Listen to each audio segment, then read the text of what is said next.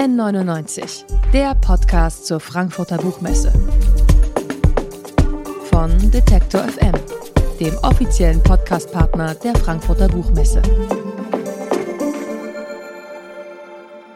Hallo und herzlich willkommen hier auf der Frankfurter Buchmesse und vor allem natürlich an die Menschen, die gerade hier mit dabei sind und gleichzeitig auch an alle Podcasthörerinnen und Podcasthörer unseres Buchmesse-Podcasts von Detektor FM. Einer der erfolgreichsten Autoren der letzten Jahre in Deutschland ist ohne Frage Volker Kutscher. Sein Ermittler Gerion Rath hat mit Der nasse Fisch und dann sieben weiteren Romanen Millionen Leserinnen und Leser begeistert.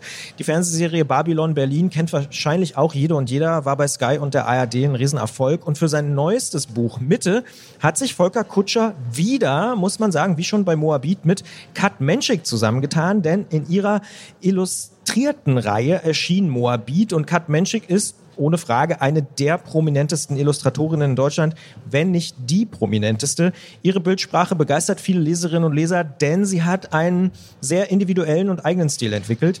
Mitte, das Buch, ist eine Erzählung in Briefen, die von Menschik illustriert werden. Und darin wird Friedrich Thormann, der ehemalige Pflegesohn der Rats, im Herbst 1936 begleitet. Ich freue mich sehr, dass sowohl Kat Menschik als auch Volker Kutscher hier beim Podcast Radio Detektor FM auf der Frankfurter Buchmesse zu Gast sind.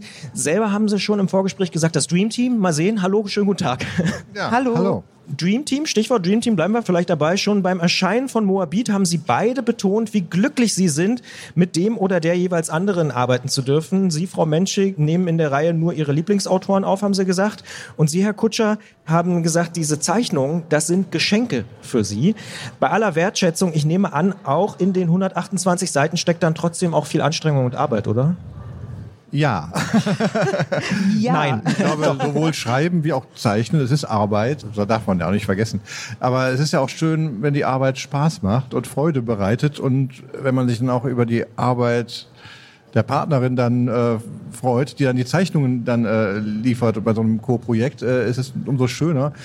Wobei ich ja immer erst vorlegen muss. Erst wird geschrieben, und dann zeichnest du und dann darf ich mich freuen. Da kannst du dich zurücklehnen, genau, wenn ich mit der Arbeit anfange. Und äh, ja, was wir so, so wirklich, wirklich schätzen an der Zusammenarbeit ist, wenn die Bücher erschienen sind, dass wir dann sowas machen können wie jetzt gerade, dass wir zusammen auf Lesereise gehen und äh, es einfach lustiger haben, als wenn man das alleine machen würde. Ist besser, wenn man zu zweit ist. Ja. Ja. Ist es. Kann ich übrigens äh, aus einer anderen Welt sozusagen bestätigen, als DJ oder so, ist auch vollkommen langweilig, alleine aufzulegen. Zu zweit macht es dann meistens mehr Spaß. Also ist offensichtlich beim Bücher illustrieren und schreiben dann auch so, höre ich daraus. Genau, also wenn man sich versteht und Gut. Ich, ich weiß nicht, das, das ist garantiert nicht immer so. Also wir haben uns wirklich über die Arbeit an dem ersten Buch und äh, auf der gemeinsamen Lesereise danach echt angefreundet und das ist so ein bisschen auch äh, der Grund gewesen, warum wir jetzt das zweite Buch nachgelegt haben,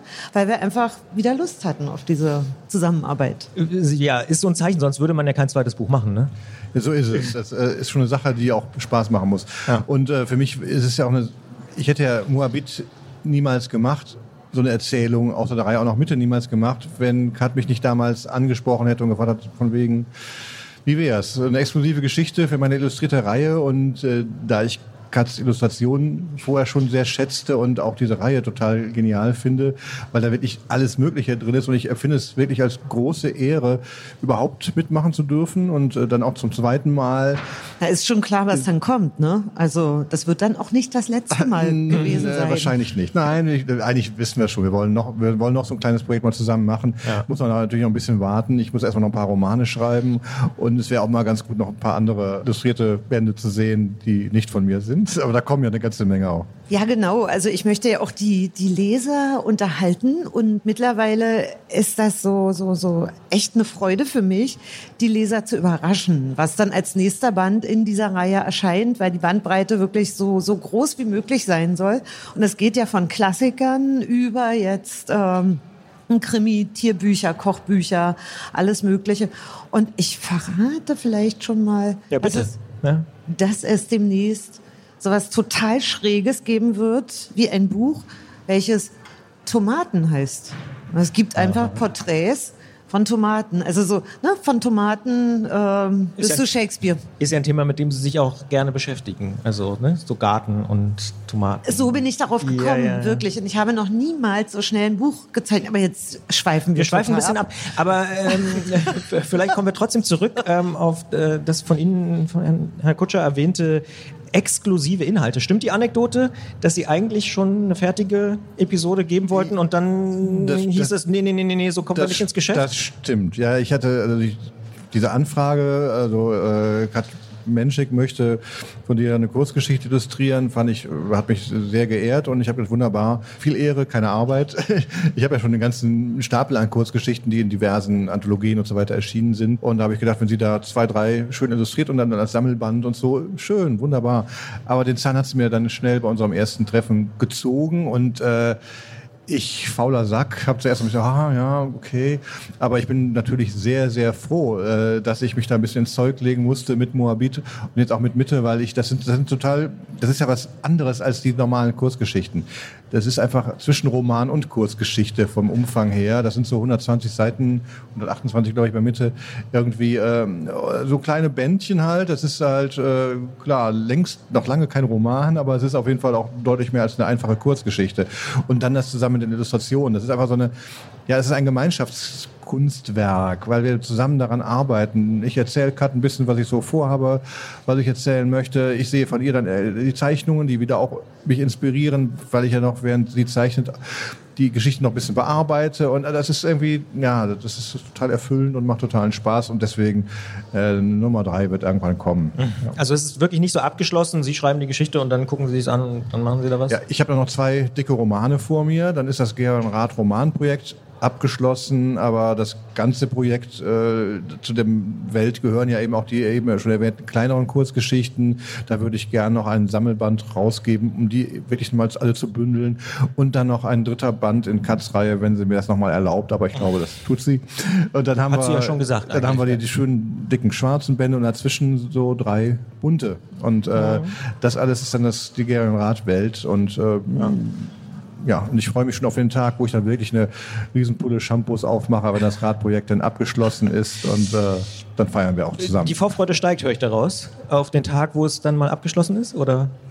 Ob ich mich darauf freue, Ja, oder? Äh, weil Sie sagen, die ja, es Riesenpulle ist, äh, ich, ich- freue mich da natürlich ein bisschen drauf, weil ich habe auch- auch andere Ideen im Kopf, aber ich habe mir fest vorgenommen, da bin ich auch ziemlich preußisch, ich mache jetzt nichts anderes. Sie ziehen das durch. Äh, ich ziehe das durch und äh, diese, diese letten Arbeiten, äh, das ist ja... Ähm, auch in der Gera- und Radwelt, sonst würde ich das auch nicht machen. Und äh, das macht eben auch großen Spaß, mal ganz anders zu erzählen, in dem Fall eben in Form von Briefen, sich auf eine ganz andere Figur äh, zu fokussieren. Da kommt Geron Rath weder in ähm, Moabit noch Mitte, kommt Geron Rath als Person jedenfalls vor. Und äh, das macht auch mal Spaß, mal ohne den äh, alten Rat da was zu machen. Ist es denn erzählerisch äh, auch wirklich was anderes? Also bei Moabit war es ja eher so ein Prequel, jetzt schließt es eher an an den achten Roman, an Olympia. Ist das irgendwie anders beim Schreiben oder sind Sie so in dieser Welt und schreiben das einfach runter? Das ist nicht anders, weil es letzten Endes, also Moabit ist eine Backstory von Charlie und Mitte ist eigentlich eine Backstory von Fritze. Also äh, man kann sie lesen, ohne Olympia gelesen zu haben, äh, weil die Informationen, die nötig sind, um die Geschichte zu verstehen, die, werden kommen, ja. geliefert. Es ist immer, das sage ich ja auch allen Leuten, es ist immer sinnvoll, möglichst alle Bücher zu lesen. Aber, aber klar, weil, ja, ja. es gibt ein, Gesamtbild und auch in der chronologischen Reihenfolge kann man die Entwicklung der Figur mit, mitverfolgen. Aber letzten Endes ist es äh, Mitte die Backstory von Fritze, die er im nächsten Roman haben wird. Aber auch den Roman wird man dann verstehen, ohne Mitte gelesen zu haben. Also alle Figuren haben irgendwelche Hintergrundgeschichten, die nicht erzählt sind oder nur angetippt werden. Und in dem Fall ist es eben eine auserzählte Backstory, genau wie Moabit.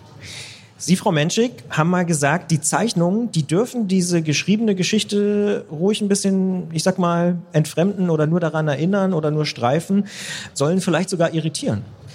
Ja, weil der Text des Autors, den ich äh, dann in dem jeweiligen ähm, Fall illustriere und ja in der Regel verehre auch, sonst käme es nicht in die Reihe, der steht ja im Buch. Also wir können das lesen und wir wissen ja, wie das funktioniert. Wir lesen und bilden uns unsere eigenen Fantasien dazu. Und ich äh, möchte die Leser nicht langweilen, einerseits mit Doppelungen, also dass ich genau zeichne, was im Text geschrieben steht, das, das will kein Mensch sehen. Also würde ich mich selber auch langweilen. Und äh, ich habe ja die große Freiheit, wenn der Text dort steht, anders beispielsweise als in einer Graphic Novel, wo man alles in Bildern erzählen muss, was der äh, Text sonst transportiert. Ich habe die Freiheit zu machen, was ich möchte im Grunde. Und äh, meine Vorgehensweise ist in der Regel wirklich so, dass ich den Text lese und mich inspirieren lasse und dann im besten Fall irgendeine Idee dazu habe, wie ich diesen Text ein bisschen anders aufgreifen kann oder aus einer anderen Perspektive bearbeiten kann, dass man eben wirklich eine zweite oder, oder dritte, vierte Ebene zusätzlich zum zur geschriebenen Geschichte hat, also eine illustrierte Geschichte. Mhm. Jetzt haben Sie es so positiv beschrieben, so Sie haben da eine riesige Freiheit und so, aber kann das nicht auch wahnsinnig anstrengend sein? Nö, das liebe, das ist ja mein Job und okay. äh, es ist mein Job und den liebe ich über alles und ich persönlich finde oder fände die Vorstellung viel, viel anstrengender, eine Graphic Novel zu zeichnen. Mhm. Also wirklich, äh, also das, das kann ich mir gar nicht vorstellen, wie die Kollegen arbeiten, dass die Panel um Panel, naja, so, so äh, Sekunden filmartig die Geschichte erzählen. Ich glaube, dabei würde ich wahnsinnig werden. Weil es zu strukturiert ist? Ja, oder? und weil es mir zu lange dauern würde und äh, weil, weil das zu viel wäre. Und ich ähm, finde das so erfrischend, sagen wir hier jetzt alle fünf oder zehn Seiten, mir ein Bild ausdenken zu können. Und das nächste Bild ist dann aber schon wieder was ganz, ganz anderes, was ich nur, sagen wir, formal in die Serie der anderen Bilder eingliedert, was bestimmt ist durch Formate oder Farben, die ich gewählt habe. Ne? Mhm. Und nee, anstrengend. Also ich meine, okay, ich mache das jetzt seit 25 Jahren. Natürlich kriegt man auch ein bisschen Rücken, wenn man dann mal den ganzen Tag am Schreibtisch gesessen hat. Ja, wer hat, hat das nicht? Ne? genau. Ja. Also da muss man dann Gegensport treiben. Ah ja. Wollen Sie sagen, welchen? Yoga. Yoga. Ja. Yoga, Laufen, Gärtnern. Also sich einfach bewegen, ne? Das äh, schadet nicht. Es wird wichtig. Volker Biski hat in der Süddeutschen mal geschrieben zu Moabit, was ja ihre erste Kooperation war, dass die Illustrationen von Ihnen, Frau Menschik, so grandios sind, dass sie Figuren und Ereignisse ja fast schon farblos erscheinen lassen. Macht Ihnen das keine Angst, Herr Kutscher? Doch, total. Deswegen gebe ich ja immer solche Mühe. Weil ich muss ja ein bisschen was, äh, also Kleidungstechnisch habe ich heute schon mal versagt. das sieht keiner. Ja, alle, allen Podcast-Hörerinnen muss man vielleicht sagen und Hörern, ähm, das Kat Menschik ein Jumpsuit nennt man das, oder? Ja. Sehr farbenfroh in Neon. Neonpink. Neonpink. Sehr, sehr schick. Ich ja. kann da nicht mithalten. Also ich habe einfach einen ganz langweiligen Anzug. Aber wie auch immer, ich gebe mir schon große Mühe, ähm, dass die Bücher, die ich ja eigentlich auch für Cut schreibe und, und für, nicht nur für ihre Reihe, sondern auch für dich die ja geschrieben und natürlich auch für alle draußen im Lande, aber dass die anders sind und besonders sind, anders sind als, als äh, die Romane. Äh, es ist eine ganz andere, eine andere Erzählform.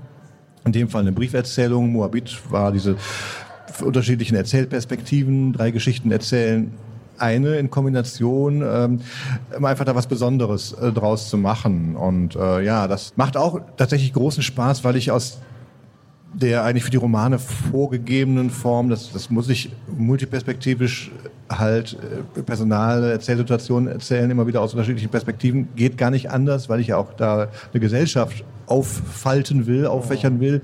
Aber bei diesen kleinen Odien, nenne ich sie einfach mal, wie Moabit und Mitte, äh, kann ich mich da viel mehr konzentrieren und eine ganz besondere Sache da rauskitzeln in der Art, wie ich es erzähle. Und das ist für mich auch äh, eine, eine große Freude, einfach mal was anderes zu machen zu können, als diese Pflicht, in der ich mich auch sehe, dieses große Romanprojekt auch natürlich noch zu Ende oh. zu führen. Ja. ja, ja, und es ist ja formal sozusagen auch sehr strikt, wenn man so will. Ne? Jetzt, also Mitte zum Beispiel, es kommt ja wirklich alles von Fritze da. Ja, das habe ich mir natürlich selber aufgebürdet, ja. dieses strenge Korsett sozusagen. Aber äh, das war für mich eben auch klar, es muss wieder was Besonderes sein. Und äh, ja, die Brieferzählung, also Briefroman kann man ja nicht sagen, es ist kein Roman von der Länge her. Nicht, dass es da Missverständnisse gibt, oh, es ist aber so wenig Seiten. Das ist, das ist nicht der nächste Radroman. Es ist eine äh, kleine Erzählung, die aber auch vor allen Dingen ähm, durch die Illustrationen äh, gewinnt. Und äh, eben die besondere Form der Brieferzählung, äh, die habe ich mir ausgesucht, weil es geht um äh, Fritze Tormann, der untergetaucht ist, der zwar über falschem Namen sich einen Job gesucht hat und auch durchaus in seinen Briefen optimistisch klingt, was seine Zukunft angeht, aber eigentlich total einsam ist, zu niemandem Kontakt aufnehmen kann, weil er Angst hat, aufzufliegen, entdeckt zu werden, weil er von der Gestapo gesucht wird. Und der aber dann äh, aus lauter Einsamkeit Kontakt wieder aufnimmt zu seiner alten ehemaligen Pflegemutter Charlie und zu Hannah, seiner eigentlich heimlichen Liebe. Und deswegen passte das perfekt, das in Briefen zu erzählen. Mitte von Volker Kutscher und Kat Menschik ist bei Galliani Berlin erschienen, hat 128 Seiten und kostet 20 Euro. Ich sage vielen Dank für das Gespräch hier beim Podcast Radio Detektor FM. Dankeschön. Ja, danke. N99, der Podcast zur Frankfurter Buchmesse. Von Detektor FM, dem offiziellen Podcastpartner der Frankfurter Buchmesse.